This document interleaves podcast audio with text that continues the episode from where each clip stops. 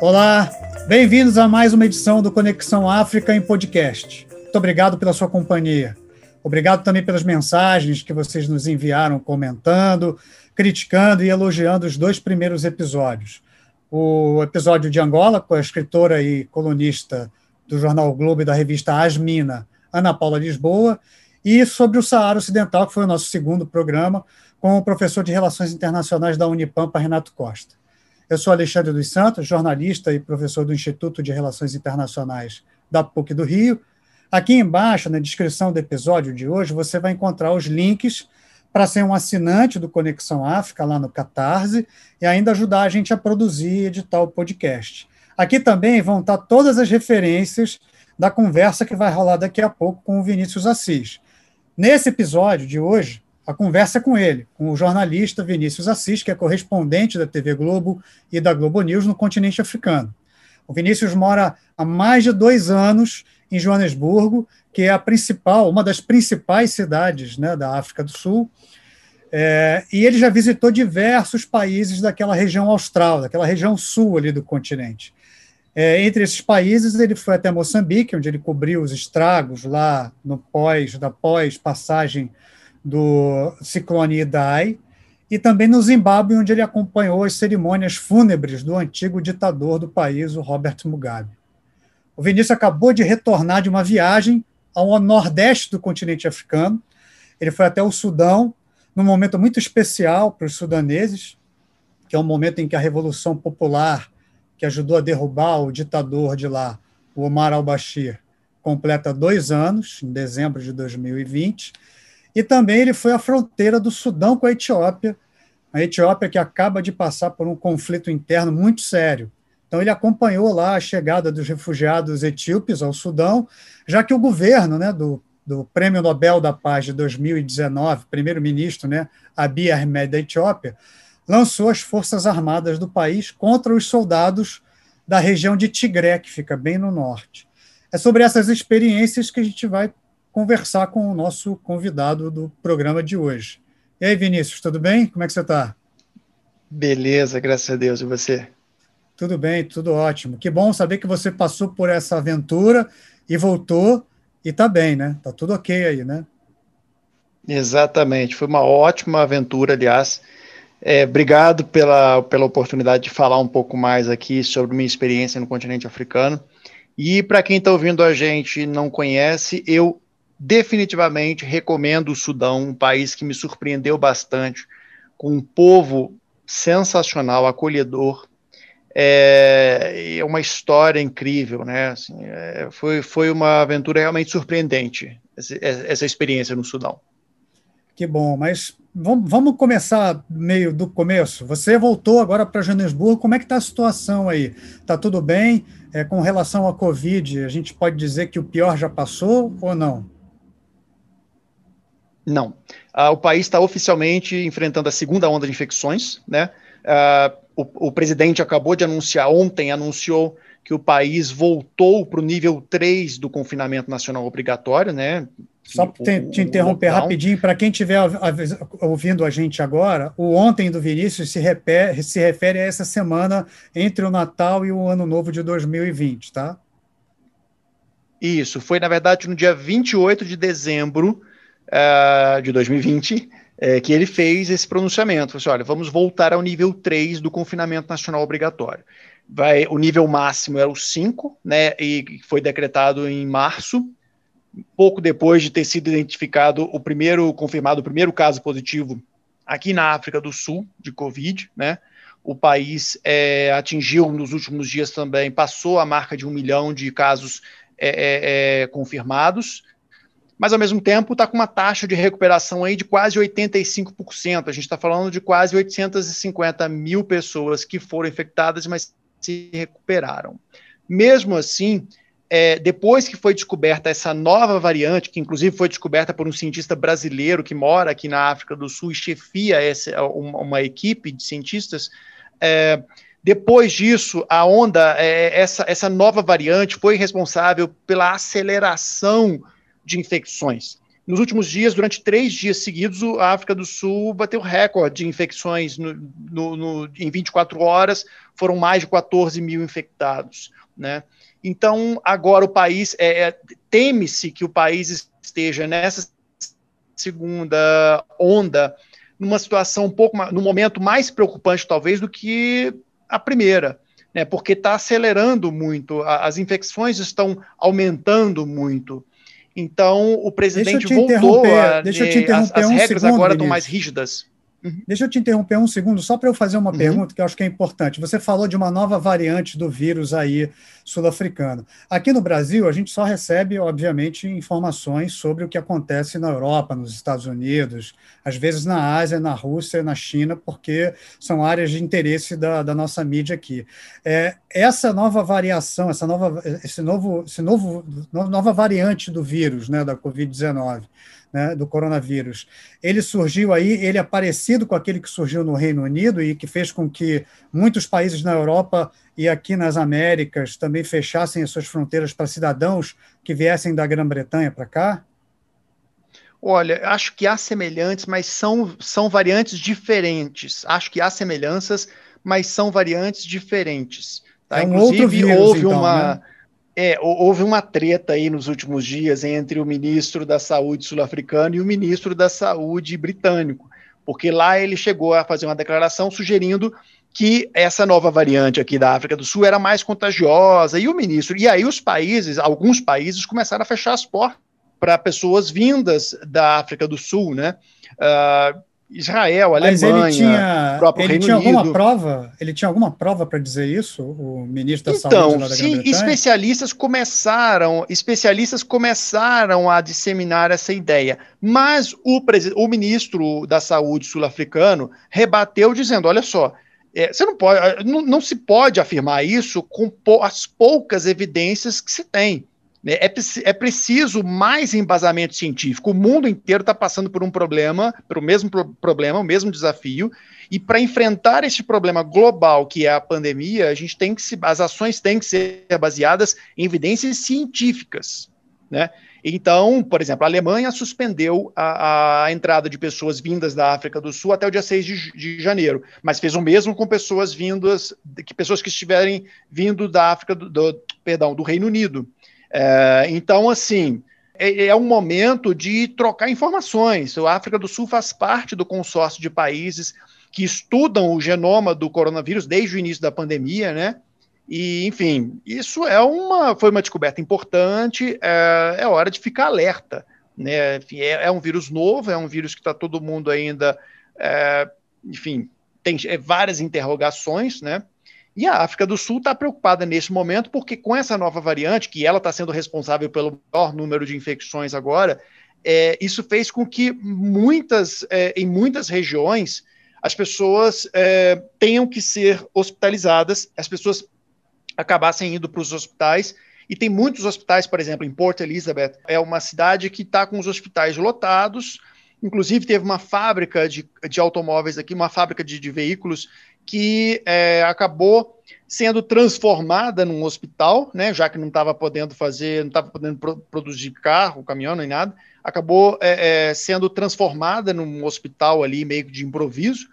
E, enfim, também tem o problema, né? Às vezes tem, tem respirador, mas não tem oxigênio.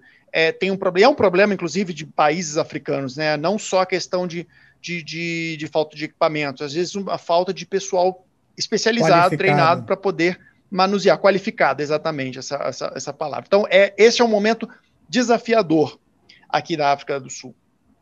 Mas as pessoas estão reagindo bem a essas, a essas determinações do governo? Eu digo isso porque assim, aqui no Brasil a gente vê no final de 2020 as pessoas cansadas já dos seus momentos de, né, das, das suas quarentenas e as pessoas se arriscando demais, indo às ruas, para festas de Réveillon, festas de Ano Novo.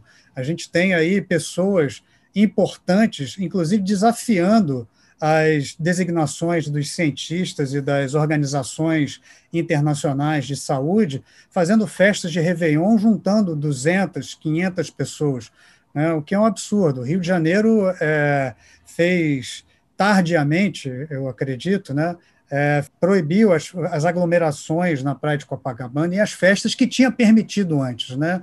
E aí na África do Sul, como é que está esse momento agora de fim de ano e as pessoas estão respeitando as determinações do governo de ficarem em casa, de fazerem sua quarentena, de não aglomerarem, de usarem máscara, etc. e tal? Olha, tinha muita gente já também cansada aqui nos últimos dias, né? O pessoal não acaba se esquecendo. Porque o que, que o pessoal faz? Usa máscara para chegar num local. Ah, vai, quando chega no local, tira a máscara para conversar com as pessoas. Mas é neste momento que você se expõe mais ao risco, né, do, do ao vírus, porque você está perto das pessoas, está em local às vezes fechado. Então, o, neste pronunciamento feito no dia 28 de dezembro pelo presidente, ah, entre as regras ele, né, enfim, endureceu as regras aqui, as restrições, e aí, agora, toque de recolher das nove da noite até as seis da manhã, aglomerações proibidas, é, restaurantes, bares vão fechar às oito, às oito horas da noite. A gente já estava no nível 1 do confinamento nacional obrigatório, né? Como eu falei, o nível máximo é era o 5. Então, ele voltou para o 3. Então, entre as polêmicas dessa, dessa, desse nível, né, voltamos a um nível onde o, o toque de recolher está em vigor, não se pode andar na rua entre nove da noite e seis horas da manhã, é, mesmo durante a, a manhã, durante o dia, é sair de máscara, com máscara o tempo inteiro, é um desafio, porque muita gente, você vê pessoas né, usando máscara daquele jeito que, que, que, a gente já viu algumas pessoas usando, né, às vezes cobre sua boca, deixa o nariz de fora, ou põe a, a, a máscara assim no queixo, enfim, é, mas é, é, há uma preocupação agora muito maior em fazer com que as pessoas usem máscaras, é, em reduzir. Não, não vai ter praticamente Réveillon. E uma grande polêmica aqui foi a volta da proibição do comércio de bebidas. Isso já foi proibido, aí depois foi flexibilizando, foi liberado de novo e agora voltou. Qual é a grande preocupação? É, existe, né, é um momento tenso para todo mundo. A pessoa está dentro de casa sem trabalhar, sem dinheiro, sem comer direito, sem saber do futuro. É, isso faz com que aumenta o nível de tensão, principalmente nas áreas mais pobres. O pessoal bebe, aí vai, a, agride a mulher. Então, aumentou, aumentaram é, meses atrás, aumentaram o número de é, é, violência, casos de violência doméstica, é, brigas, às vezes briga com o vizinho, que termina com facada, a pessoa vai passando para no hospital, acidentes de trânsito, e as pessoas começaram a ir para os hospitais é, como consequência do abuso de bebidas alcoólicas. Então, essa é uma questão, foi uma questão muito polêmica aqui na África do Sul, e proibiu agora de novo, porque também bebida alcoólica, assim como cigarro, é, é, é sinônimo para o governo, assim, é sinônimo de aglomeração sinônimo de encontros sociais, festas, reuniões, etc. Então está proibido agora. Hoje, até a manchete de uma, uma, matéria, tinha uma entrevista com uma pessoa, ela falou assim: Eu não quero passar o Réveillon sóbria. É, então, é um, é, é, um, é um desafio muito grande. O sul-africano tem um grande problema com o distanciamento social, vou te falar, viu? Às vezes eu estou no supermercado, quando você olha, assim, tem a pessoa quase cheirando a tua nuca. Se não tiver um adesivo no chão, as pessoas ficam, tipo assim, você tem que pedir, às vezes, fala, por favor, e a pessoa às vezes esquece, não é nem por mal. Ah, desculpa, é porque o povo já está, assim, um pouco saturado, né? É difícil você achar. Eu, eu, na medida do possível, sempre que eu posso, eu, eu chego em casa, eu ainda vou, tomo banho, lavo a minha mão, eu tô o meu álcool em gel o tempo inteiro no, no bolso, higienizo as compras. Mas tem gente que já está cansada de fazer isso, inclusive aqui. E no Sudão, por exemplo, eu era uma das poucas pessoas usando máscara nos locais públicos onde eu ia. Principalmente no interior, como você falou, eu, eu tive na capital, Khartoum, mas eu também fui para o interior. E no interior, às vezes as pessoas assim, tinham, tinham uma, às vezes umas pessoas estavam falando com você e olhavam para aquela máscara assim, ah, é aquela, aquela tal Covid, né? Ou então alguém espirrava, fazia de conta que espirrava, falava Covid! Né, quer dizer, na verdade isso era um deboche, porque nas áreas mais, nas áreas rurais, em países africanos, né, no, no digamos assim, as comunidades eh, acham, ainda associam coronavírus a uma doença de, de rico, branco, estrangeiro, que pode viajar, que tem dinheiro, enfim, e para a massa, vamos dizer assim, o coronavírus foi trazido para a África do Sul por estrangeiros. Não deixa de ter razão, porque o primeiro caso no Egito, no, no, no, em fevereiro, foi é, de uma pessoa que veio de fora para o Egito. Aqui na África do Sul também. Era um grupo que, de sul-africanos, mas um grupo que estava vindo da Itália. Então, é, as primeiras medidas dos países africanos foram né, proibir aglomerações, fechar fronteiras, suspender voos. Então ficou um pouco essa ideia, né, do, do fica, essa imagem de associar o coronavírus a, ao estrangeiro. Isso ainda é uma realidade é, em alguns países africanos o que, o que dificulta um pouco também o combate né, e a conscientização das pessoas, né? Porque você está falando que aí as pessoas têm problema com distanciamento. Aqui no Brasil também é a mesma coisa, né? Você vai entrar numa fila, às vezes, no supermercado, e assim, as pessoas estão grudadinhas umas nas outras, como pré-pandemia, né? E quando a gente fala aqui que as pessoas estão cansadas, isso não é não é uma desculpa para as pessoas deixarem de se cuidar, né? Bom a gente deixar isso bem claro, né? Assim, o fato de você estar cansado não significa que você tenha que descuidar das medidas que são as medidas protetivas, porque a Covid não descansa, a Covid não se cansa, né? Sim, até a gente ter assim, um planejamento de, de vacinação de, de todos os brasileiros, a gente não pode dar esse mole, principalmente agora na reta final, que alguns países já estão começando a se vacinar e a gente está esperando o nosso governo né, é, promover algum plano de vacinação. Mas é, você falou agora do, do Sudão, né, você já adiantou alguma coisa do Sudão, e eu queria te perguntar assim, como é que foi seu planejamento para viajar? Você aí na África do Sul, a gente tem assim, ó, a África do Sul fica no sul, como o nome já diz, do continente africano. O Sudão fica lá no norte, é muito distante é quase que, sei lá, como a distância entre Brasil e, e, e o México, por exemplo. Né? É, é, bem distante né, essa distância entre os dois países. Eu estou chutando aqui a distância, mas deve ser um pouco menos do que isso, tá? Mas como é que você fez para você se organizar, para encontrar um voo para ir para Khartoum? É, você precisou fazer um isolamento na África do Sul ou quando chegou lá? Como é que foi o seu pré-viagem antes de você chegar lá? Bom, eu também já estava aí, já cansado de ficar em casa. Foi minha primeira viagem do ano. O que está acontecendo na Etiópia é muito grave. E a Etiópia, a Etiópia estava dificultando o, o visto para jornalistas. Né? Naquele país, sete jornalistas já foram presos só esse ano, fazendo o trabalho deles. Não é um, a Etiópia apesar de ser governada pelo primeiro-ministro que venceu o Nobel da Paz no ano passado, não é um país, digamos assim, muito é, é, íntimo do assunto liberdade de imprensa, mas é, um, é o que está acontecendo lá é muito grave e o mundo precisa falar mais sobre isso. E eu vi que estava, olha, como já estava tomando os devidos cuidados, as, as, as viagens, quando necessárias, elas né, podem ser feitas, eu não estava vindo a eu não estava viajando a, a, passeio, a lazer, eu fui cumprir a minha missão, que era de, de informar sobre um assunto importante. Eu, vi, eu fiz o caminho que muitos jornalistas começaram a fazer nas últimas semanas. Vamos entrar pelo Sudão, porque o Sudão já recebeu mais de 50 mil refugiados etíopes, pessoas que estão que, que, é, que moravam na região do Tigré, no norte do país, que é a região onde os rebeldes estão em confronto com o exército da Etiópia e as pessoas estão cruzando a fronteira, né, indo para o Sudão. Então eu fui para o Sudão, uh, decidi ir, enfim, entrei com pedido de visto. Particularmente, se você olhar o, o, o ranking da Organização Repórteres Sem Fronteiras, o Sudão também não é lá dos países, digamos assim, mais é, é, é, abertos a jornalistas, mas a, a pouca burocracia para se entrar no país me surpreendeu. São dois países vizinhos e que tem um, uma experiência democrática muito recente, de três Exatamente. anos para cá, de 2018 para cá, né? Então, são dois países que não tinham praticamente liberdade de imprensa nenhuma e que agora estão aceitando o trabalho dos jornalistas e estão testando né, seus limites de liberdade de imprensa lá, né? Então, você viu que as fronteiras estavam fechadas lá na Etiópia por causa desse conflito, mas você conseguiu é, é, um visto para ir para o Sudão, não é isso? Para poder isso. relatar o que estava acontecendo na Etiópia, e acabou casando duas coisas, né, dois fatos importantes. Né?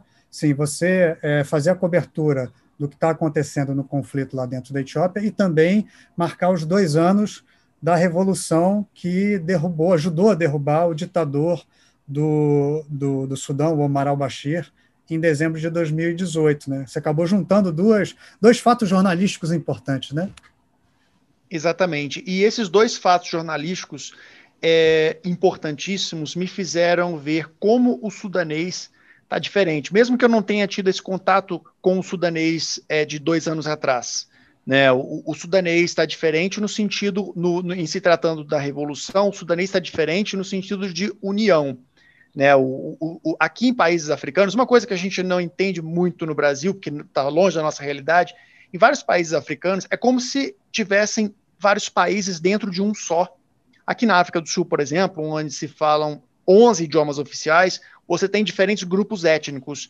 No Sudão não é diferente, na Etiópia, onde você tem mais de 80 grupos étnicos também, né? Então eles às vezes não, né? Os grupos não se bicam, tem algumas coisas assim ainda. É, é, é, e no Sudão era assim também.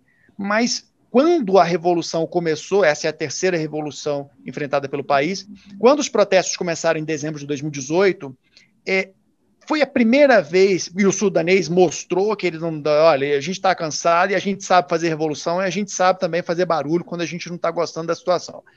E o sudanês começou a brigar pelo país. Eles, eles, começaram a bater no peito e dizer: somos sudaneses. Não é eu sou da etnia X, eu sou da etnia Y.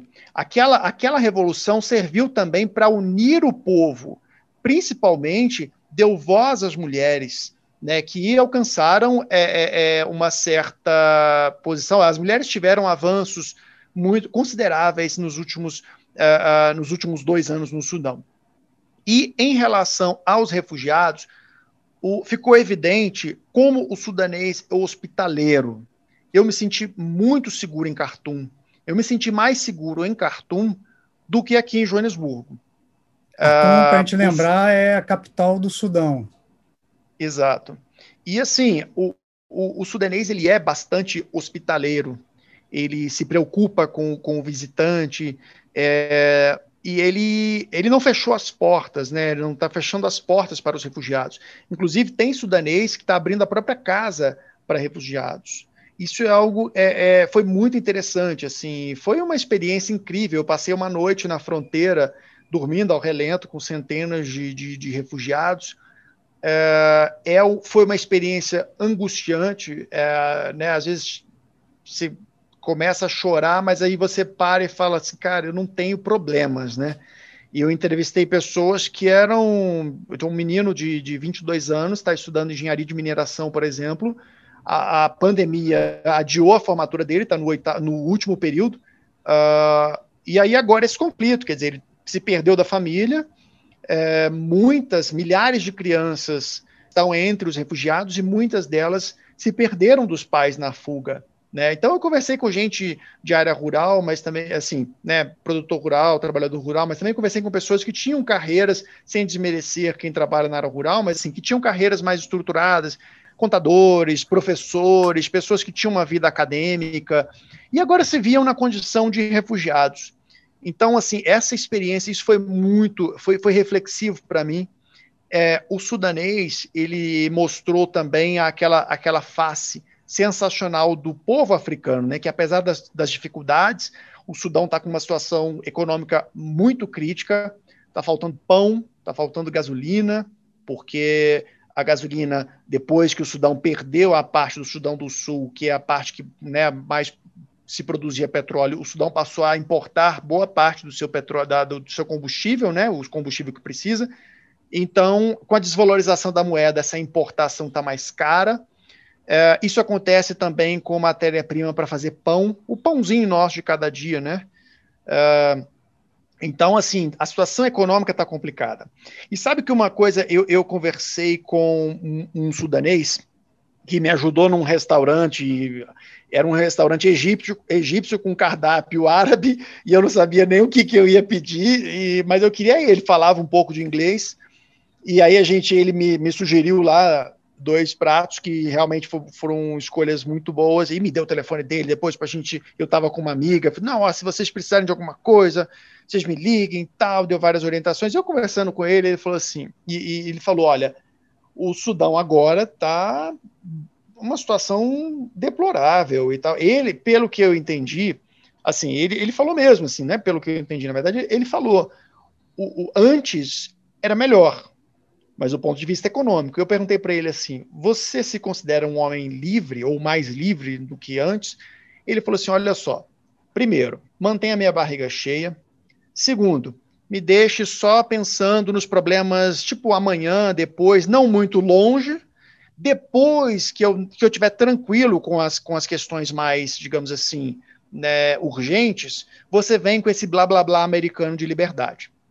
E lá tem um ditado que as pessoas falam assim: as pessoas que acham que o país estava melhor com o Bashir, elas falam assim: a gente não come liberdade. Então elas estão elas elas realmente preocupadas com a questão econômica. O que, que, que acontece? Como uma espécie de, eu diria, um, um, um cala-boca, o que, que o Bashir fazia? Alguns produtos chegavam muito baratos para a população. Vamos supor, se um exemplo, tá? Assim, é, um, um, se um o próprio produto, pão, né? Vamos dar o, o exemplo pão. do pão, né?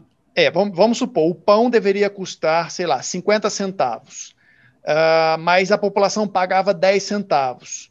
Por quê? Porque 40 centavos era de subvenções que o governo dava para, para esse produto. O mesmo acontecia, por exemplo, com a gasolina, também era assim. Mas a, o governo de transição não tem condições de manter essas subvenções. Então, esses produtos estão chegando mais caros para a população. E, e como muita, muitos desses produtos dependem de insumos que são importados, né, também tem a, o, a variação cambial tem influenciado bastante. Agora, é claro, em dois anos, não vão consertar eh, o que 30 anos né, digamos assim, eu não sei se a palavra correta seria destruir, mas tudo que foi feito, tudo que foi feito de, nos, 30, nos últimos 30 anos é, para se chegar ao que o, o Sudão, para onde o Sudão chegou é, em 2018. Então, dois anos é um período muito curto. E aí, o que, que acontece? Tem aquele pessoal que acha que antes estava melhor, porque eles não estão aí para a liberdade, eles querem realmente é o pão na mesa, né? Como, como esse homem falou, nem a barriga cheia. E tem aquelas pessoas que acham que realmente há muito mais para se celebrar do que para protestar.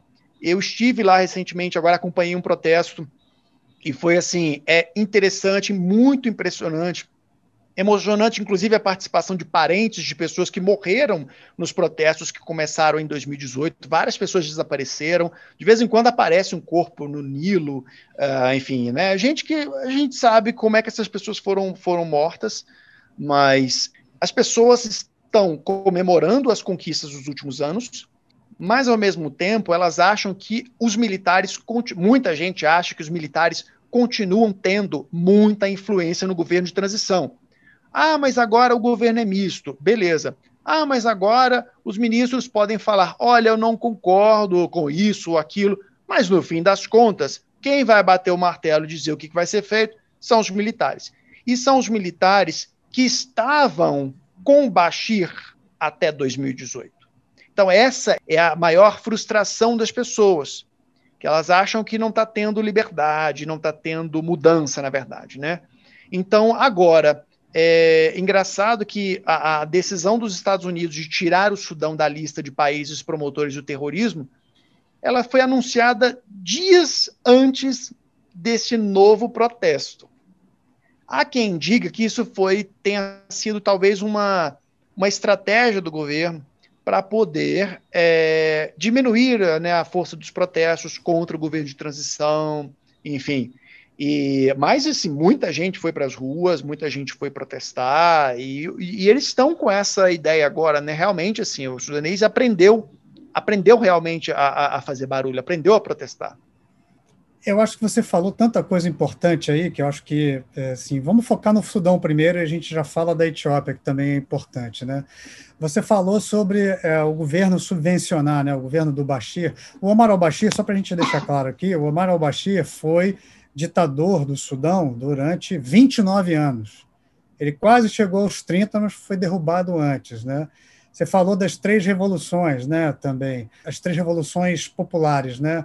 A primeira delas foi lá na década de 60, quando teve um golpe de Estado né, que derrubou o governo civil que tinha sido eleito logo depois das primeiras eleições. O Sudão ficou independente em 56, que era a chamada Revolução de Outubro, né? a primeira Revolução de Outubro, se remetendo lá também à Revolução Russa. Né?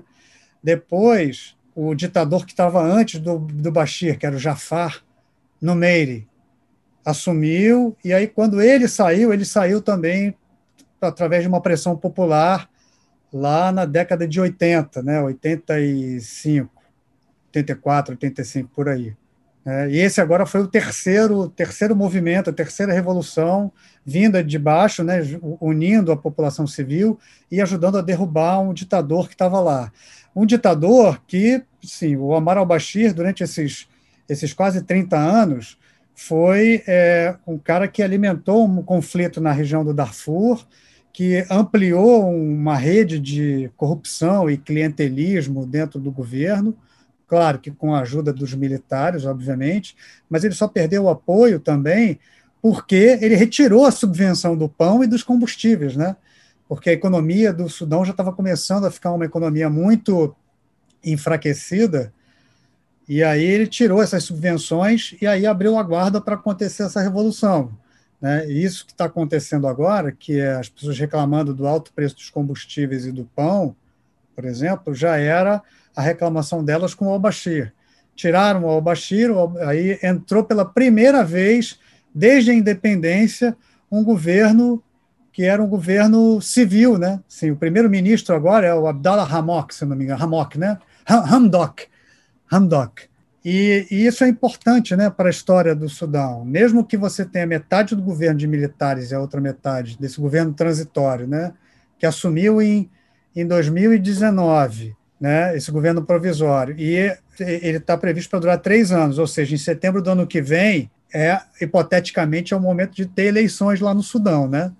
É, então esse, é um momento aconte... importante, né, para eles, né, terem um civil no poder, mesmo tendo um bando de militares ainda né, por trás dos panos, entre eles lá o Remeti, o Remeti, Remeti, Remeti, que é um cidadão perigosíssimo também, polêmico, e que dá as cartas por trás né, das cortinas e tal.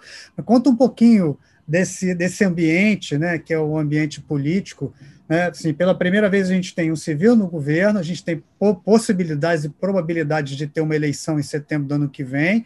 Né? Não sabemos se elas vão acontecer, mas tudo indica que sim, que é quando acaba esse, esse período de três anos. E o que, que as pessoas, como é que as pessoas enxergam esse governo?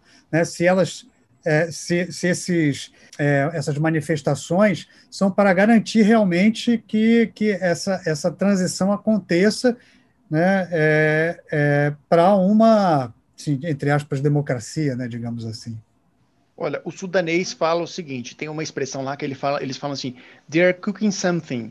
É, eles estão cozinhando alguma coisa. Né? Então, é, é como se você tivesse, olha, eles estão preparando alguma coisa. Durante a passeata, estão, a gente quase não viu, aliás, a gente quase não viu, não, nós não vimos policiais ao longo nas ruas. Nós só vimos homens do exército em frente ao palácio, a sede do governo, quando nós chegamos, a gente estava a poucos metros do, do, do palácio. Então ali nós vimos homens do exército. Então, e eles falavam o tempo todo, está muito calmo, está muito tranquilo. Então, assim, eles acham, muita gente não confia no Remeti, né? Era um homem que, inclusive, ele veio do Darfur para ser, para ser é, aliado do Bashir, mas ao mesmo tempo ele foi um cara que ele, no final, ele viu que ele era tipo ou, ou ele se ou ele ou ele afundava com o Bashir ou ele meio que né, se mantinha no poder deixava o Bashir cair sozinho então Só para as seguinte, pessoas entenderem né, a gente falou do Remeti né Remeti é, é, o, é o Mohammed é, Dagalo um general envolvido nas atrocidades e nas perseguições étnicas na região do Darfur que é um dos motivos pelos quais o Omar al-Bashir, o ex-ditador do Sudão, tem o seu é, pedido de prisão preventiva é, expedido pelo Tribunal Penal Internacional. Então, ele não é flor que se cheire. E ele, ele deixou de apoiar o, o, o Omar al-Bashir, quando o Omar al-Bashir já estava para ser deposto né, pelas Forças Armadas, e agora é uma eminência parda no governo, né? É. Inclusive, quando eu passei em frente à prisão, né, onde o Bashir está, é, junto com outros ex-políticos, e aí alguns sudaneses estavam comigo e falaram assim: ah, você acha que ele está aí? Ele não está aí, não. Então, assim, pro, o, o, imaginário do povo ele é tão poderoso que as pessoas acham que ele está em algum lugar, numa prisão domiciliar, enfim, mas oficialmente ele está preso lá em Khartoum, na capital do Sudão, Né? E as pessoas acham que é o seguinte: houve, é, é elas acham que o Remeti está preparando alguma coisa para que ele assuma o poder. É, muita gente não acha, não está otimista em relação a eleições diretas. E é por isso que eles estão protestando. Porque eles acham que é o seguinte: primeiro, houve uma, houve uma alteração, e não sei te dizer agora o número exato, confesso, mas hoje os militares, é, tem mais militar do que civil nos, no, no, no, no governo de transição. Não é metade, metade. E com essa alteração que teve, foi assinado o um acordo, né, enfim, entre eles, na verdade, ele, o, o, governo de transição ganhou mais tempo, então não se sabe ao certo ainda se a eleição vai ser ano que vem ou não. Ganhou mais tempo. E o que as pessoas acham é que o Remeti, ou, ou né, os militares em si, eles vão fazer alguma coisa para postergar ao máximo a eleição. E assim como aconteceu nas outras duas revoluções, né, os militares vão gostar da, da, da, da, da cadeira e não vão querer sair né, no poder. Então, assim, existe ainda, é uma questão desafiadora, é, é, é um desafio para o país. O país não tem, tá, o exército está passando por uma crise de, de, de, credibilidade muito grande. Ao mesmo tempo, ele não quer ceder, mas ele tem que, às vezes, ser bem flexível. Vou contar para você uma experiência que eu vivi no Sudão. Com a, a, as filas nos postos de combustíveis são quilométricas. E eu estava dentro do carro, um, um aplicativo local, né, desses carros, né, de, de chamar o carro, enfim. É, e eu estava dentro do carro, abri o vidro para fazer uma imagem com o celular da fila de carros no posto de, posto de combustível. Aí, de repente, alguém falou, veio na minha direção assim, eu não entendi muito bem, era um homem fardado, mandou o motorista, já sabia, porque ele escutou, estavam falando em árabe, parou o carro. Eu fui tirado do carro, me levaram para os fundos, atrás do posto de gasolina, me trancaram numa sala, me tomaram os meus celulares e falaram deleite. Só falavam deleite. Eu falava English e eles no English, no English. E eles falavam o tempo inteiro em árabe e tal. Deleite, deleite, deleite. Eu falei não. Aí eu queria mostrar, eu insistia para mostrar os meus documentos, porque eu sempre falo, defendo nas, nas palestras para estudantes de jornalismo que a gente tem que entrar devidamente credenciado, autorizado, num país para evitar qualquer tipo de problema. Aí me mandaram sentar no chão, eu fiquei lá sentado, de, de perna cruzada, e eles lá falando, falando, e eu insistindo para eles verem os meus documentos, que foram emitidos pelo Ministério da Informação, todos né, em árabe, as, autorização, as autorizações, e aí eles viram, uh, aí eles se deram conta, aí, jornalista internacional, não sei o que e tal, e me liberaram. Eu tive, eu tive a sorte, porque eu entrevistei uma analista política e ela falou o seguinte: olha, por mais desagradável que tenha sido, que ela, ela perguntou, eles te bateram? Eu falei, não. Eles fizeram alguma coisa com seus equipamentos? Não. Então, ela falou, por mais desagradável que tenha sido isso, isso também mostrou uma evolução. Porque se fosse dois anos atrás, até dois anos atrás, eles teriam quebrado teu, o teu celular, quebrado a tua cara, eles iam, teriam te agredido, teriam te mantido preso sem qualquer tipo de acusação. Entendeu? Quer dizer, você sairia com sequelas físicas, psicológicas, mas é, você ainda tem um peso, quer dizer, o, o, o, ministro da informação é civil. Então, os documentos que eu tinha e mostrei ali, a minha foto, tudo autorizado. Então, houve. É, é engraçado que eles viram que, digamos, digamos assim, opa, a gente não está com essa, é, é, essa bola toda. Vamos, vamos, vamos respeitar e tal, não é a nossa área. Enfim, saíram, né? e depois me, me liberaram, não tive que apagar imagem alguma. Na verdade, não foi. Eu estava fazendo imagem da rua, da fila de carros. E porque, por acaso, militares apareceram nessa imagem. E eles foram. Né, e eu tenho cara de sudanês. Me falaram várias vezes. Você, é isso que eu, que eu ia perguntar. Como é que você é, foi, foi visto lá, né? Assim, achavam que você era de lá mesmo?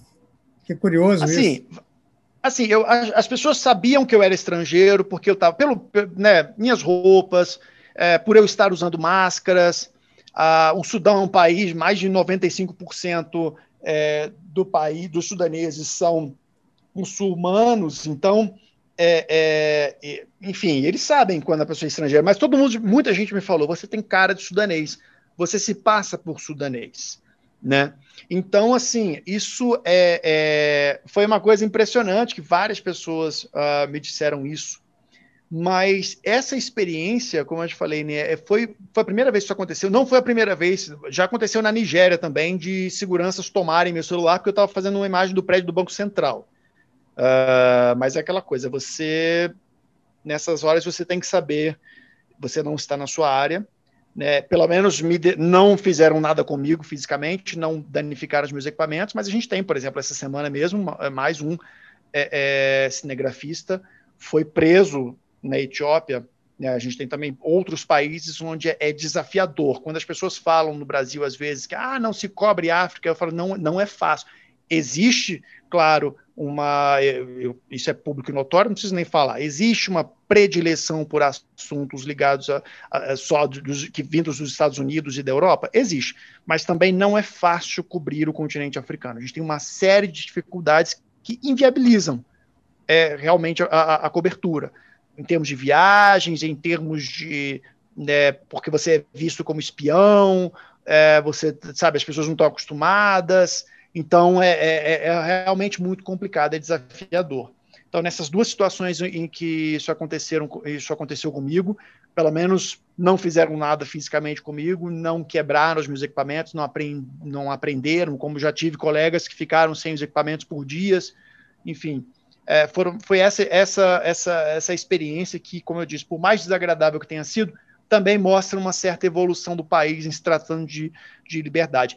Tem muito ainda que avançar, né? tem muito ainda, muitos obstáculos a serem é, é, superados, mas nesses dois últimos anos, realmente o Sudão mudou muito.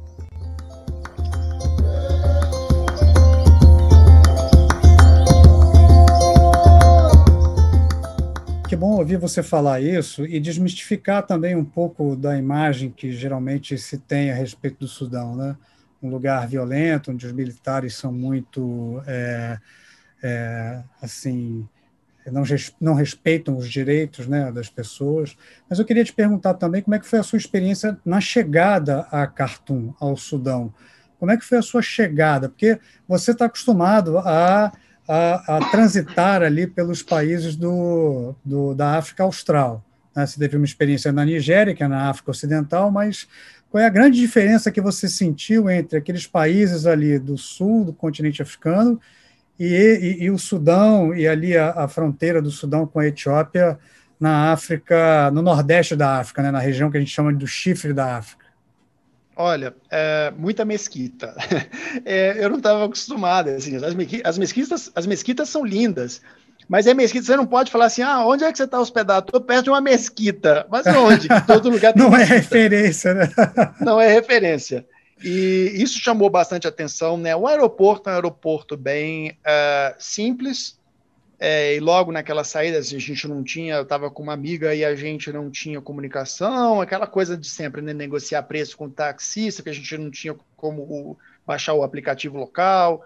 É, Khartoum é uma cidade difícil, mas não adianta você achar assim, olha, o endereço é esse tal, rua X, número tal. Não adianta. É extremamente complexo, a cidade é muito grande, sabe? E assim, é, tem a referência do Nilo, né, dos dois Nilos, as pontes, é, e assim, mas é uma cidade muito. É, é, é, é uma cidade suja, é uma cidade, as pessoas têm, infelizmente, têm o hábito de, né, naturalmente, você joga as coisas no chão. É uma cidade, é, a poeira, é, é, o clima é muito seco, é, é muito empoeirada. E assim, eu não tive, particularmente, não tive problema algum, né? Quando eu cheguei, abriram a minha mochila, revistaram tudo direitinho, mas a minha mala não. A, a, minha amiga, por exemplo, ela não coube, a mala, o avião estava muito cheio, então ela teve que despachar a mala dela, que seria bagagem de mão, e ela estava preocupada porque ela não teve, não teve tempo de trancar. E pelo menos aqui na África do Sul, você, você viajar aqui com mala sem cadeado é a certeza de abrirem sua mala e né, verem se tem alguma coisa aí interessante. Como em outros países, isso acontece também, inclusive no Brasil. Mas é, lá ela falou, ficou impressionada, assim, a mala dela estava intacta, é, também só viram lá algumas coisas na minha mochila, não tinha nada demais, ok, beleza. Mas é, durante o nosso trajeto, nós fomos de carro, de, car né, de Khartoum, né? aliás, nós fomos de ônibus, né? De Khartoum para para Gadarif e de lá nós fomos para o campo de refugiados e para a fronteira em Hamdaif, que é uma cidade que fica bem na fronteira com a, com a Etiópia, nós fomos de carro, que a gente, um carro que a gente contratou, é, e fico, eu achei impressionante como, é, como eles sabiam que nós éramos estrangeiros, era, várias vezes tinha polícia parando, assim, o exército parava a gente na, na estrada para mostrar, checkpoints, né? mostrar Vários checkpoints. Exatamente. E aí falaram até no Ministério da, da Informação, disseram, olha, tira umas quatro ou cinco cópias das autorizações, dos passaportes, dos vistos, porque às vezes eles pedem para ficar lá e às vezes, ou às vezes eles só olham e liberam, beleza. Mas assim, é um povo realmente muito hospitaleiro, é um povo que está sempre sorrindo, apesar, apesar, de todos os problemas. É, e eu vou te dizer uma coisa: eu acho que se eu morasse no Sudão em um ano, não sei, acho que eu ia, sei lá, desenvolver um, um quadro de diabetes, uma coisa assim, porque os doces lá são sensacionais. Olha, eu, tenho, os doces árabes dizer, lá. Os doces árabes, assim, tem, tem muito sírio no, no, em Khartoum, né? Tem muito. Eles, eles sabem, é engraçado, a, a Cartoon está passando por uma crise energética muito forte. Então, quase todo dia falta energia. É, e aí eu fiquei em um, em um apartamento alugado de uma senhora lá, e ela até me pediu desculpas uma noite, na primeira noite faltou luz, uh, e eu falei assim, não, não tem problema não, na África do Sul a gente está acostumado, isso já acontece também, a África do Sul está passando por esse problema. E ela olhou, mas a África do Sul, a África do Sul é muito rica, Tipo assim, eles têm aquela referência da África ah, do Sul como, né, eles não, eles não, eu, eu diria assim, o, o, o povão, o povo comum, eles não são muito familiarizados com a África Austral.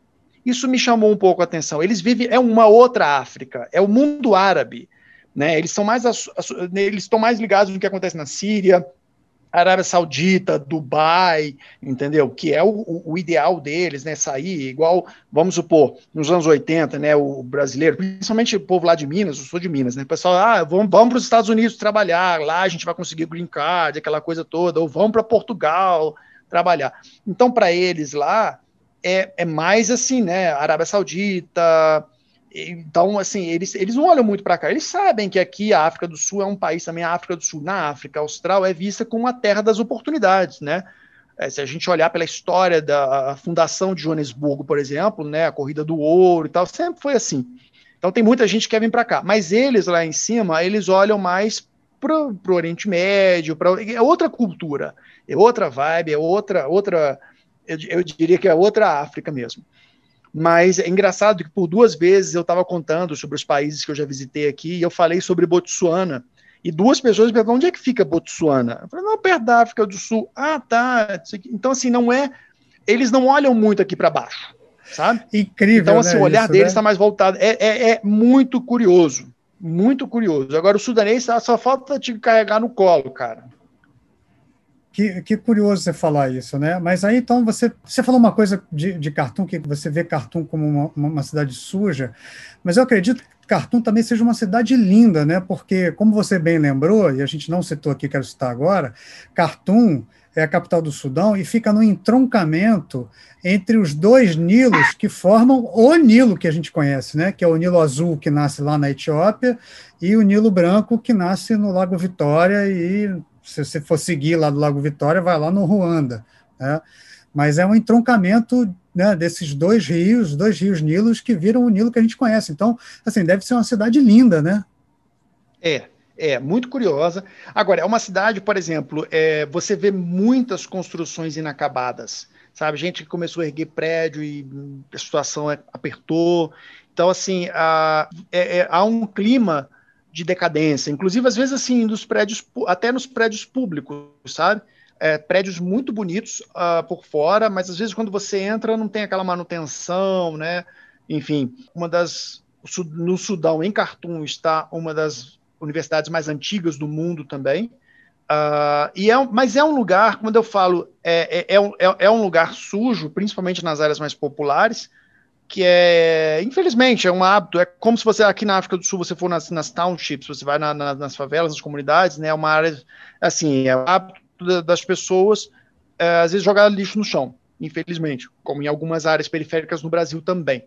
Uh, você vai, você tem essa, essa, essa particularidade no Sudão, mas é uma cidade realmente muito bonita. É, não é uma cidade onde pessoas, você. As pessoas jogam lixo no chão. Canso de ver no Rio de Janeiro, é. em São Paulo, as pessoas jogam lixo no chão. Assim, é uma questão de educação também aqui, né? Que para é, nós aqui é uma questão de educação. É. Mas assim, é um lugar onde de repente você está andando e você encontra, sei lá, um bando de camelos é, ou, ou, umas cabras, e as cabras lá têm um rabo, parece um cachorro, assim. É, é, impressionante, é curioso. Agora, infelizmente, eu não tive como explorar outras áreas. Eu queria ter ido.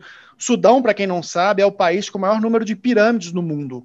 Tem mais pirâmides até que o Egito. E lá estão as pirâmides, inclusive, mais antigas. Só que as pirâmides do Egito são maiores. Né? E tem também. O Sudão é, é, é no Sudão é, fica a cidade de Porto Sudão, Porto Sudão é, é, é no um, Mar Vermelho, né?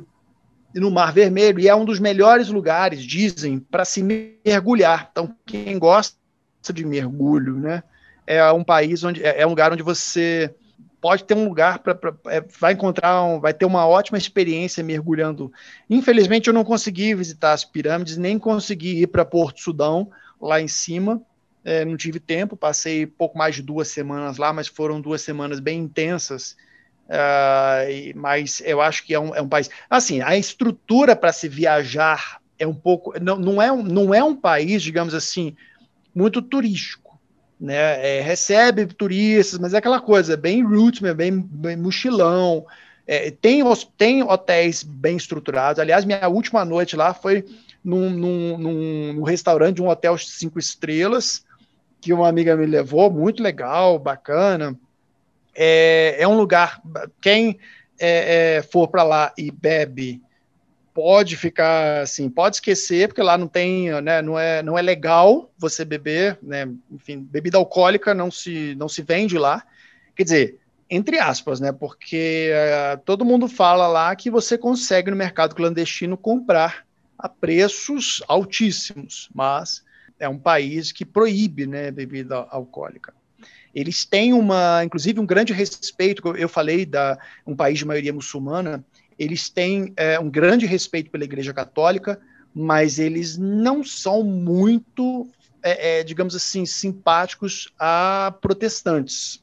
Eles têm uma, porque associa, associam, né, enfim, a charlatanismo, algumas práticas que eles já. Porque já houve experiência de, de missionários lá, com todo o meu respeito aos missionários. Eu sempre falo que eu conheço missionários, inclusive brasileiros aqui, que fazem trabalhos muito interessantes em países africanos, mas, é, enfim, existem, existem religiosos e religiosos, se é que vocês me entendem. E já houve é, experiências não muito bem sucedidas nesse sentido lá.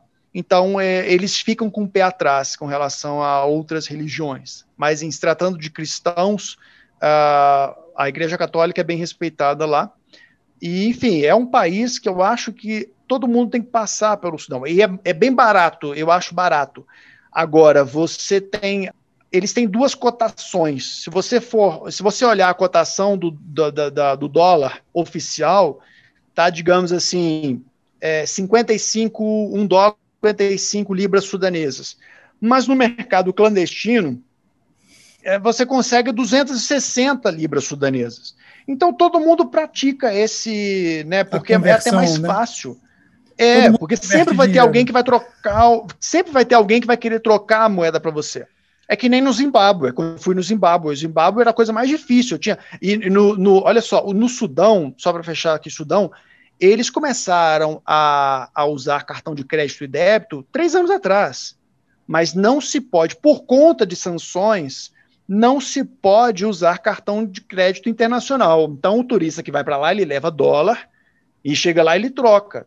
Então as pessoas andam com, sabe, bolos de dinheiro, assim, você parece, cara, parece ser mafioso, sabe? Quando você vai no supermercado, de repente a mulher tá lá de burca, abre a bolsa e ela tira aquele monte de dinheiro, ou o cara tira do, do, do bolso, da pochete, uma coisa assim, aquele monte de dinheiro, e para contar. E é assim que as pessoas, que, que as pessoas, é, é, é, é, que o mercado funciona lá, né? Eu falei do Zimbábue porque quando eu tive no Zimbábue tinha essa mesma é, é, dificuldade, mas no Zimbábue tem uma criptomoeda que eu achei o máximo, é sensacional. É, você recarrega né? Você tem um, mas você precisa de um chip de uma operadora celular local.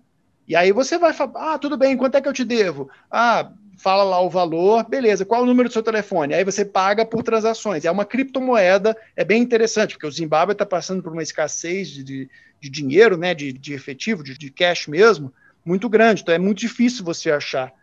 E não é, pode, na época que eu, quando eu fui para lá, não podia usar dólar, né, enfim. Ó, Zimbábue vai ser uma, uma experiência para uma outra conversa, né? O que eu queria agora fechar com você é que, assim, as suas observações sobre o Sudão são, é, são, são maravilhosas, né? Então, um brasileiro tendo uma experiência lá em Khartoum, no Sudão, ainda mais nesse momento, né, em que a Revolução está fazendo o aniversário lá de dois anos, mas você não foi lá para fazer turismo, né? Você, de Khartoum, pegou um carro e foi até a fronteira da Etiópia e deve ter sido, o quê? Quantas horas de carro até lá? Olha, a gente foi de Khartoum para Gadari foi mais ou menos umas 5, 6 horas. Aí a gente dormiu lá e no dia seguinte a gente estrada foi até, até a, a para viajar a estrada foi boa, para Gadari foi. Agora de Gadari até Handaif, a gente passou por umas estradas, a gente passava era, era uma, assim, um cenário sensacional. Você passava por uns campos, né, área rural mesmo, e você via aquelas pessoas, sabe assim, às vezes eu me sentia no filme do Aladdin né? Você olhava assim, de repente você está na estrada e vinha um cara com aquelas roupas, né? Parecendo realmente do, do, do desenho do Aladim, né? Com um beduíno quase, né? Lá do e, deserto. Em cima de um camelo, assim, por exemplo. É. E aí, de repente, você estava na estrada, e na estrada, de repente, você se deparava com um bando de camelos. Sabe aquelas pessoas, assim, eu sempre. Eu, eu tenho o hábito, quando eu vou para essas áreas, assim, eu sou do interior de Minas, eu gostava muito quando era pequeno, passava um carro, alguém assim, eu dava tchau. Eu achava que aquela pessoa era minha amiga, de repente. Ah, opa, tudo bem. E eu sempre fazia assim, as pessoas davam tchau. E, e, era interessante o olhar daquelas pessoas, tipo assim, poxa, não passa nada aqui, né, de, de repente.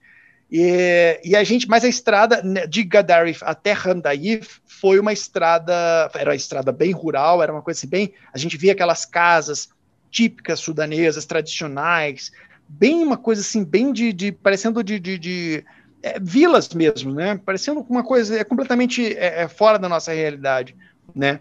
Então foram mais ou menos umas cinco horas nesse sentido. E aí foram, né? Aquela coisa, às vezes você nesse dia que eu estava na fronteira, eu fiquei uns dois dias sem tomar banho. Depois que eu só fui tomar banho no terceiro dia que eu consegui voltar para Gadarif e, e, parar num hotelzinho lá. Mas é aquela coisa, às vezes a escassez de água e, e, e energia elétrica faz fazem parte né, da, do dia a dia deles. Então, assim, não tem o que, o que mudar, não tem o que, o que, o que fazer. Né? É você se adaptar, você saber. Aliás, o Sudão dá para a gente uma lição muito grande em se tratando de, é, é, de encarar certos problemas. Eu li uma frase esses dias, é, inclusive foi quem postou foi a, a Patrícia Lima, que é a embaixadora do Brasil lá, uma pessoa que me ajudou muito, uma pessoa sensacional. É, e ela falou, era uma frase que ela postou assim: o, o, problema, o seu problema não é o problema, mas a sua reação, a sua atitude, sim, é o problema. Então depende de como você vai reagir. O, o problema maior vai ser depende de como você vai reagir diante daquelas circunstâncias. E é, o Sudão te dá grandes lições para você. É, acho que no, no, dia a dia, é um país que te dá grandes lições, que te faz refletir muito sobre várias coisas. E você falou dessa cidade que você estava lá, né? Que é a cidade de fronteira, né? Geralmente é uma cidade talvez pequena e tal. Como é que você é, escolheu a cidade? Você escolheu a cidade, claro que com o fluxo de pessoas é, se refugiando, saindo da Etiópia para se refugiar, né? Mas tinha uma, uma estrutura mínima nesse lugar, ou ele era um grande campo de refugiados e você acabou passando a noite lá para você conversar com os refugiados? Como é que era a situação lá, inclusive a situação das pessoas? É, na verdade, lá não é um campo de refugiados. Lá é uma espécie. Pode, ser um campo provisório, vamos dizer assim.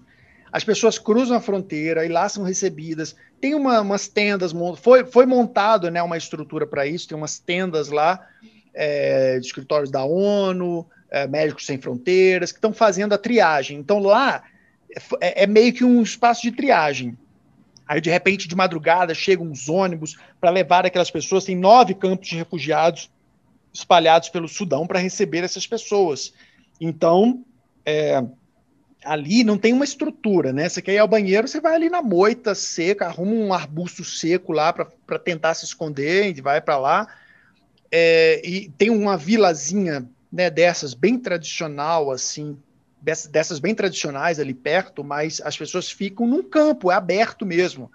Era um lugar que você estava ali, a, a, é, era como tinha pouca iluminação, o céu estrelado era uma coisa assim, tava a lua parecia muito bem mais muito mais próxima da, da, da gente, assim, né? A lua é imensa, mas é, era angustiante ao mesmo tempo. Não dava para contemplar aquilo, né? Então você não tinha estrutura. A gente dormiu dentro do carro uh, e militares passando a paisana o tempo inteiro, porque eles estavam procurando é, é, algumas pessoas ali infiltradas né, do, da Frente de Libertação do Povo do Tigré, que é o partido que, que governa a região do Tigré, no norte da Etiópia, e eles, inclusive, já chegaram a achar alguns é, infiltrados lá no Sudão, que chegaram a ser presos, mas eles estavam o tempo inteiro tentando garantir uma mínima segurança para as pessoas, e as pessoas ali cozinhando, né, com lanternas, o pouco de comida que tinha, esperando os ônibus levarem. Ali elas fazem um cadastro, né? É, e aí elas estavam esperando os ônibus, né, no dia seguinte, para poder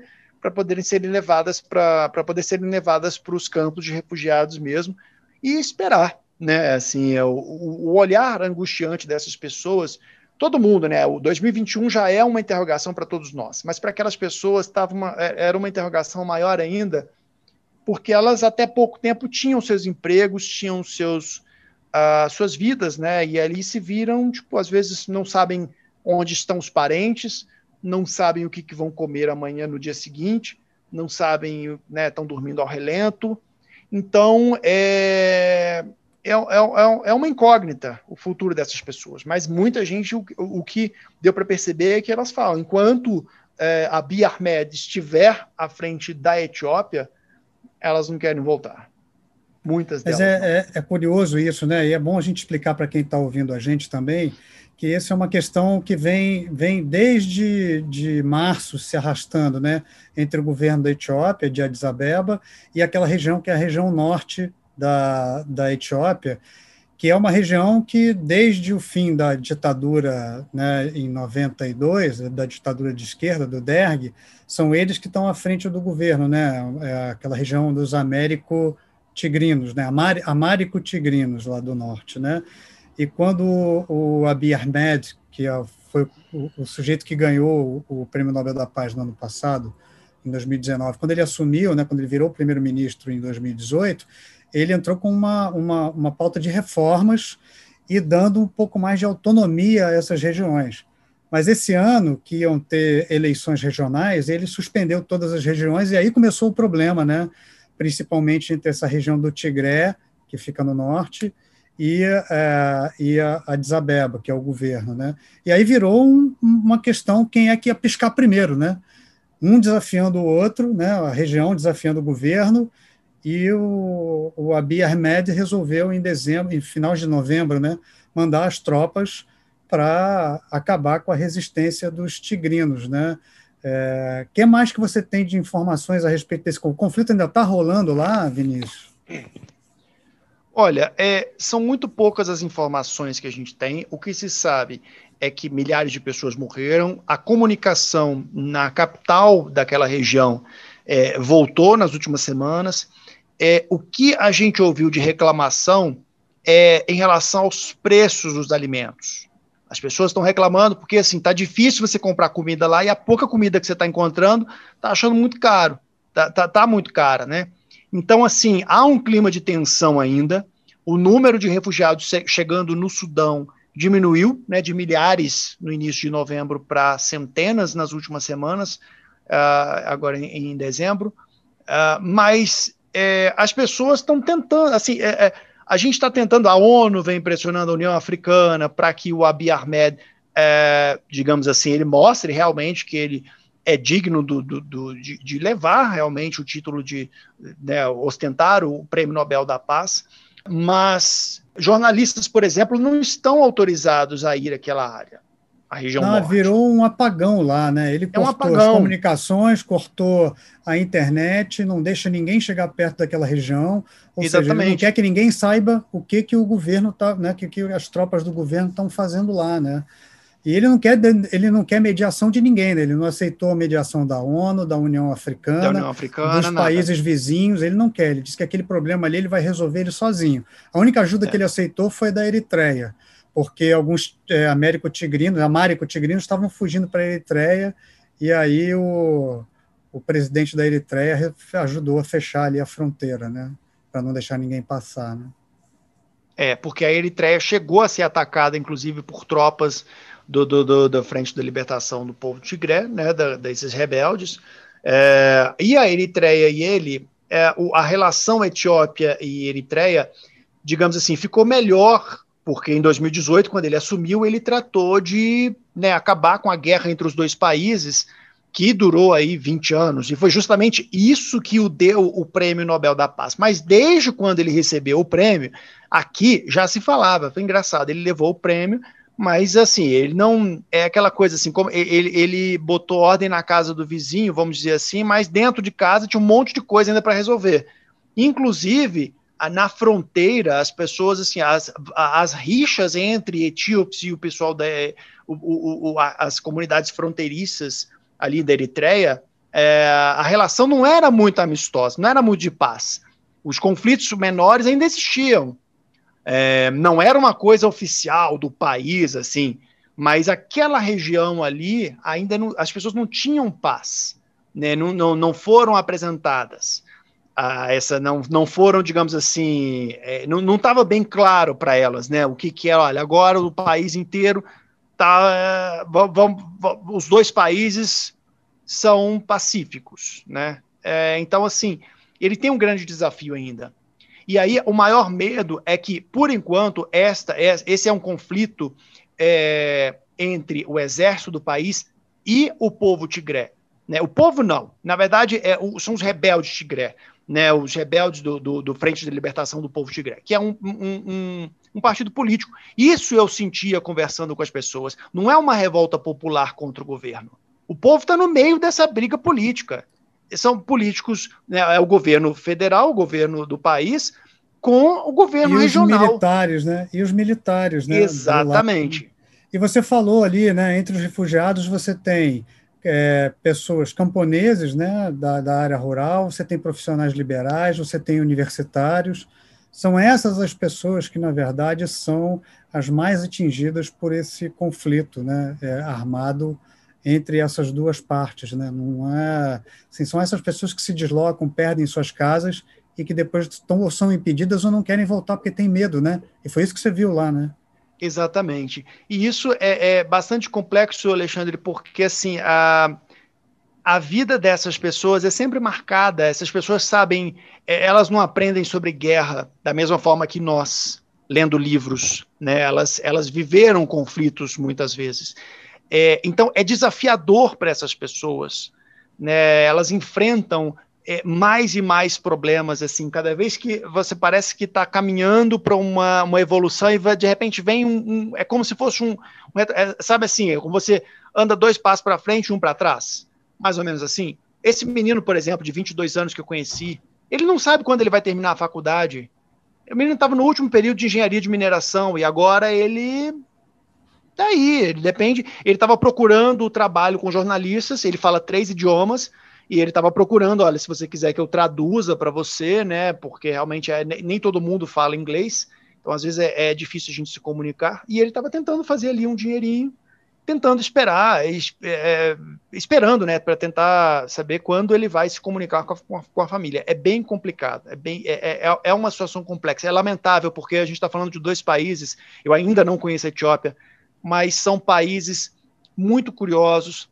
São países, eu já conheço, eu conheço pessoas que viajaram e passaram pela Etiópia, mas é, é, essas questões acabam, infelizmente, fazendo com que muitos brasileiros deixem de explorar, deixem de conhecer, deixem de, de visitar esses países. Eu queria muito falar para todo mundo, olha, vai a República Democrática do Congo, por exemplo, eu, quando eu tive lá, eu não consegui visitar o, o Virunga Park, é um, se não me engano, é o parque nacional mais antigo da África. Mas quando eu fui lá, estava fechado, porque meses atrás, turistas ingleses foram sequestrados e você tem milícias armadas, você está falando de um país que, que é, tem milícias armadas né, atuando naquela região, que colocam em risco a, a vida de quem tenta, de repente, visitar, conhecer. E o povo que está ali no meio, né, como eu falei, o povo que não tem nada a ver com essa disputa política é o que mais sofre. Né? A Etiópia é um país que, como eu já falei, tem mais de 80, é, 80 grupos étnicos. É, às vezes as pessoas nem às vezes as pessoas são infladas por alguns políticos para olhar para o outro como adversário e tal, mas nem, nem todo mundo às vezes quer isso. Infelizmente, elas acabam às vezes ficando ali no meio de disputas políticas que elas não sabem nem às vezes por que estão acontecendo. Isso é, é, muito triste, né, que a gente veja isso acontecer. E, em algum grau, isso vem acontecendo aqui no Brasil também, né? Mas, é. bom, mas o Brasil não é o assunto, né? Eu queria agora, para a gente fechar, Vinícius, que você contasse um pouquinho, sim, da sua volta para a África do Sul, né? O que, que você trouxe dessa experiência pela qual você passou é, no Sudão e na fronteira com a Etiópia? De que maneira isso mudou um pouco a sua maneira de de olhar para o próprio continente africano. Você que tá, que vem nesses dois últimos anos, dois anos e meio, mudando totalmente né, a sua percepção a respeito do continente africano, você, tem, você viu né, na prática a diferença entre todos esses países que você visitou. É, qual é, que, que outro olhar você trouxe quando você voltou lá do Sudão e da fronteira da Etiópia? Olha, antes de você falar o outro olhar, você falou assim: o que, que você trouxe? Logo me veio na cabeça doce. Eu trouxe doce na bagagem.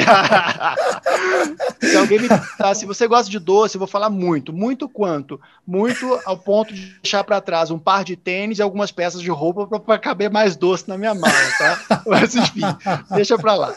É, cara, eu trouxe simplesmente a vontade de morar no Sudão. É, eu estou pensando, eu acho que já deu uh, esse período, a África do Sul já, já me proporcionou muitas alegrias, fui muito feliz aqui, mais de dois anos morando aqui, mas já está na hora de levantar acampamento. E eu estou pensando em explorar o leste africano. É, penso no Quênia, o Quênia é um hub para mídia, assim como a África do Sul, tem muitos correspondentes lá, mas Nairobi é uma cidade muito cara. Pensei na Etiópia também, mas eu não sei se vão me dar visto, né, como para eu trabalhar como jornalista por, por longo tempo. E o Sudão, apesar de todas as dificuldades, é uma possibilidade. É um país de baixo custo de vida, né? Assim, você, você aprende é, é, você aprende a viver com pouco, com, min, com menos. Mas você também tem a parte luxuosa de, né, de, de Khartoum, do Sudão. Tem as pessoas que vivem, né, você tem os dois lados. Mas o, o, o dia a dia você aprende ótimos, aliás, Sudão tem ótimos supermercados, Khartoum tem ótimos supermercados, é, mas é um país que te ensina também a viver, a se adaptar às dificuldades da, da, da, da realidade. Né? Então, assim, eu, eu voltei de lá principalmente com isso na cabeça. Assim, é, um, é, um, é um país que provavelmente eu me mude para onde eu posso, tal, sei lá, eu estou pensando em me, em me mudar para o Sudão. Não para morar o resto da minha vida, mas para ter uma experiência. Eu, eu, eu, eu queria ficar lá mais um tempo, sabe? Eu acho que é um país que tem uma vibe muito boa, é uma energia interessante e vale a pena explorar um pouco mais. Porque não adianta você falar, ah, eu vou ficar um, dois meses num país, já conheci. Não. Eu estou há mais de dois anos aqui na África do Sul tem muito que conhecer ainda, mas a minha visão da África do Sul mudou bastante. Eu diria que depois de um ano aqui. Então, é, eu voltei com essa vontade de voltar. Eu escutei uma frase, eu voltei para a África do Sul com a vontade de voltar para o Sudão. Eu escutei uma frase lá que eu achei sensacional. O Sudão, Khartoum é aquele lugar, assim, o Sudão, né? O Sudão é aquele lugar onde quando você chega, você olha ao seu volta e fala assim, o que, que eu estou fazendo aqui? Mas quando você sai, dá vontade de chorar, porque você tem vontade de ficar no país. Que bom isso, que bom ouvir isso, né? Bom ouvir um, brasileiro desmistificando esses lugares que ele visita, né? E até um detalhe também interessante, porque foi bom ouvir você falar do papel da embaixada do Brasil lá em Khartoum, né? Que bom saber que o Brasil tem um bom representante, a embaixadora Patrícia lá, né? Ajudou você. Que bom saber que o Brasil está ali atuante e ajudando, né? Também, principalmente os brasileiros que estão indo para lá para trabalhar como você, né? Sim, sim. Inclusive, é, é, alguns, por exemplo, ah, existe. O Brasil já foi mais próximo do Sudão, né? É, mas, assim, existe, existe uma cooperação, muitos testes de Covid que estão sendo feitos lá foram doados pelo Brasil. A Patrícia Lima, nossa embaixadora lá, ela tem um, um papel muito importante no que diz respeito, principalmente agora que o Sudão foi retirado da lista de países promotores do terrorismo, é, e na hora de pro, promover, para promover realmente o país. Né? Existe uma, o, o, existem relações diplomáticas e comerciais entre Brasil e Sudão uh, que agora vão ser impulsionadas. Então, assim, tem muita oportunidade de negócios agora no Sudão para quem quiser fazer e investir. Né? Enfim, tem empresa sudanesa que tem escritório até em São Paulo. Eu conheci um empresário lá, um dos maiores empresários do país. Uh, ele também está bastante otimista nesta possibilidade de aumentar a relação, de aproximar, né, estreitar a relação entre o Brasil e o Sudão. Que bom, que bom. Vinícius, que mensagem você daria para um brasileiro, né, passada esse momento de pandemia, né, que mensagem você daria para algum brasileiro que quisesse se aventurar, viajar pelo continente africano depois que a pandemia acabar? Olha, visite o Sudão e experimente a pasta de tâmara deles. Qualquer do, aliás, doces de tâmaras lá são sensacionais. Coloque o Sudão no seu roteiro. Tá pertinho, se você de repente vai para o Egito, porque o Egito é mais popular, muita gente vai para lá, dá uma passadinha no Sudão, que é ali pertinho, entendeu? Vai para lá que você vai. É, eu tenho certeza que você vai ter uma, uma, uma experiência muito boa no Sudão. Falou o jornalista Formiga, né? é, Ô Vinícius, olha, muito obrigado mesmo pela conversa, obrigado por você ter sido tão gentil com o seu tempo de dividir, conversar e partilhar suas experiências aqui, né? Muito obrigado mesmo. Imagina, eu que agradeço, é sempre um prazer. Valeu. E olha, para vocês todos que estão acompanhando a gente aqui, que acompanharam a gente até aqui, também muito obrigado por vocês terem ficado aqui com a gente. É, aproveitem e, e ouçam os episódios anteriores. O Conexão África está disponível em, nas principais sites e streamings de áudio. Né? A edição né, do, do Conexão África está a cargo do Vitor Pontes. E as músicas, os samples que vocês estão ouvindo nessa edição aqui, são do produtor musical Leopoldo Vitor. Obrigado a todos vocês e até a próxima.